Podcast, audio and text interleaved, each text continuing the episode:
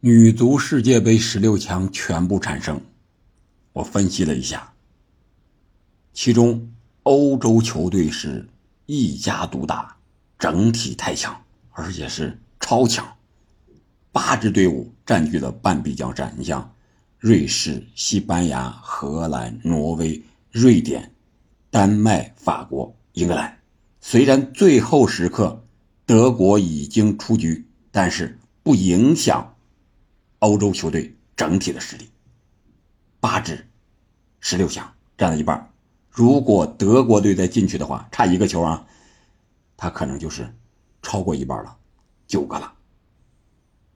那十六强八支欧洲球队，然后就是非洲的三支：南非、尼日利亚、摩洛哥，四支进三个，这个晋级率比。欧洲还要高啊，四分之三了，百分之七十五。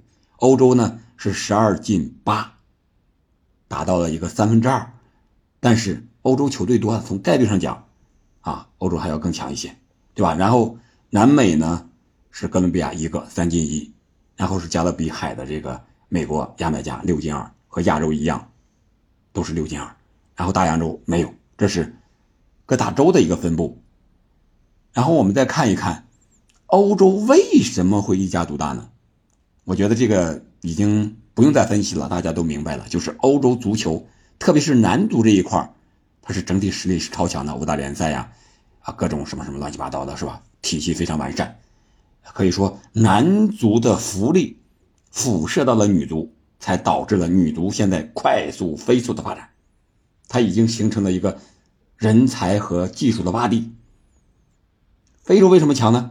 因为非洲好多球员都去了欧洲踢球，他身体条件好，这是先天优势，再加上在欧洲高水平的一个历练，他的整体意识、战术能力、执行力，再加上合理的战术的运用，我就打防守反击，你怎么办？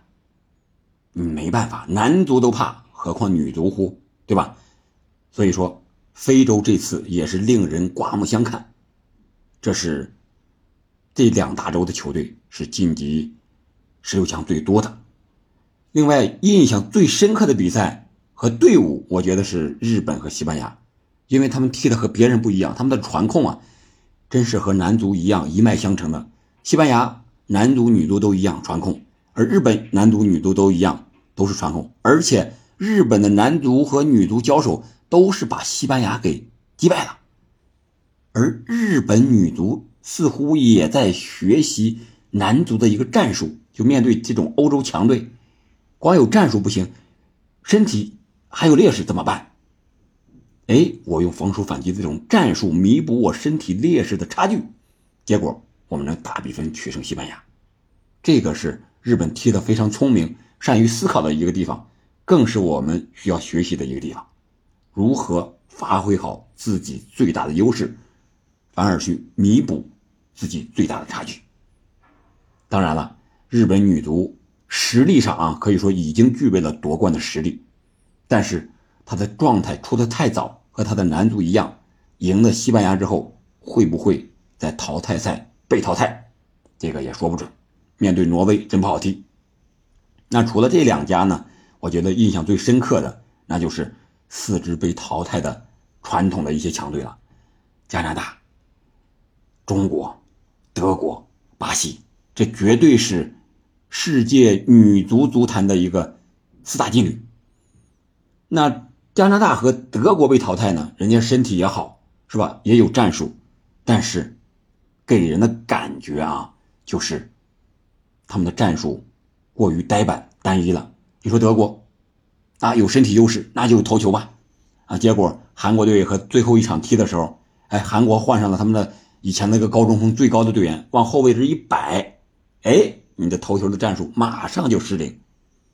但是德国又打不出其他的了，要不就是远射啊，要不前场的配合你打不出来，不如韩国队灵活啊。所以说，从这一点上我们可以看出来，像德国这种球队，就是你光有身体，光有简单的战术不行，你还得讲究整体的战术一些配合。还得个人技术还得发挥在一块儿，这就是说，女足在向男足化、男子化的发展更深的一步。那你看，巴西和加拿大呢，他们的老将太多了。你看，辛克莱尔四十岁了，还得当主力，对吧？然后巴西的马塔三十七岁了，一点一点的从替补打到主力。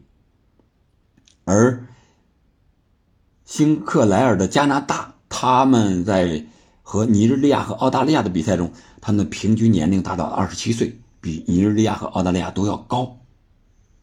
而韩国队也是老将太多了。守门员金正美三十八岁，这个有一个叫赵昭贤三十五岁，都在踢主力。他们的首发阵容的平均年龄啊，在呃输给哥伦比亚的时候是三十点五岁，啊，在另一场比赛中输的是三十一岁，就三十岁以上，可以说女足年轻化势在必行，包括中国队。你像这个王珊珊队长三十三岁，还有这个三十四岁的张睿吧，三十二岁的娄佳慧吧，这都是当打的主力。而我们输给英格兰的时候，当场最佳被评十分的詹姆斯里斯詹姆斯他弟他妹妹劳伦詹姆斯二十一岁，你想一想，我们能跑得过人家吗？我们三场比赛前两场比赛已经拼尽全力，而且第三场比赛不像第一场和第二场间隔一周。是间隔了三天，这老队员的体力恢复能恢复出来吗？这也是我们为什么看我们第二场十人能跑赢海地，而为什么第三场的时候面对英格兰跑不动了，就是年龄大有关系，而年轻队员没有及时顶上来，或者主教练没有选择让他们更多的打比赛，这也是一方面的原因。年轻化势在必行，老将不行了，要。加快迭代更新。另外一个，我们可以看出来女足的一些趋势。我们看女足的这个小组赛所有的比赛看完之后，我们看身体对抗是国际足联在鼓励的，是吧？有红牌，有直接的红牌，呃，倒地呀、铲抢呀、这种冲撞呀，可以说是比比皆是，每一场都有。再一个就是节奏和速度更快，啊，有的这个啊中超的队员就说，中超很多球队都达不到那种速度。你想一想吧，这个速度得有多快？达到了一般国家联赛的这个男子的水平，这个速度是非常快的。而且整体下来，这个节奏啊是非常快，也是很快的。不光是单一的这个奔跑的速度啊，整体的节奏也很快，就是。这一点，再一个就是战术的运用，这个作用会更大，非常的明显。你看，就拿中国和英格兰、德国和韩国这两场比赛来看，中国和英格兰是欧亚的冠军之争，结果中国输惨了，和战术有关系吗？我觉得关系是很大的。整体实力确实不行，但是战术上我们贸然的压上。给人家留下了巨大的反击空间，我们回不来了，被打了。如果我们打一个稳守反击的话，我觉得不会输的这么惨，但是场面上会很难看。那韩国和德国呢？韩国也是必须得大胜才有可能晋级啊！啊，结果是虽然取得了领先，但是最后还是被扳平了，没有晋级。但是在场面上来说，韩国。女足和韩国男足对德国都是一样的，不落下风。为什么？我觉得和这个战术的调整有很大的干系。啊，一个就是人员的跑动非常的积极，然后上抢非常的果断，然后在防守上针对性的布置。我刚才说那大个中锋踢中卫，哎，这个临时的调整十分的见效。啊，这就是战术的作用。再一个就是，你像瑞典，他为什么能够逆转呀？他利用他自己的身高的优势，啊，打这个高空球，啊来的这个战术也体现的非常的啊完美。这就是通过十六强、十六支队伍，还有小组赛所有的比赛来看，四十八场是吧？我们看我得出的一些潜性思考之后的结论吧，算不上权威，肯定不是权威，因为没有一些具体数据的支撑，只是表象和感觉来看，感觉现在的女足发展趋势会是这个样子。今天咱们就聊到这儿了，感谢您的收听，我们下期再见。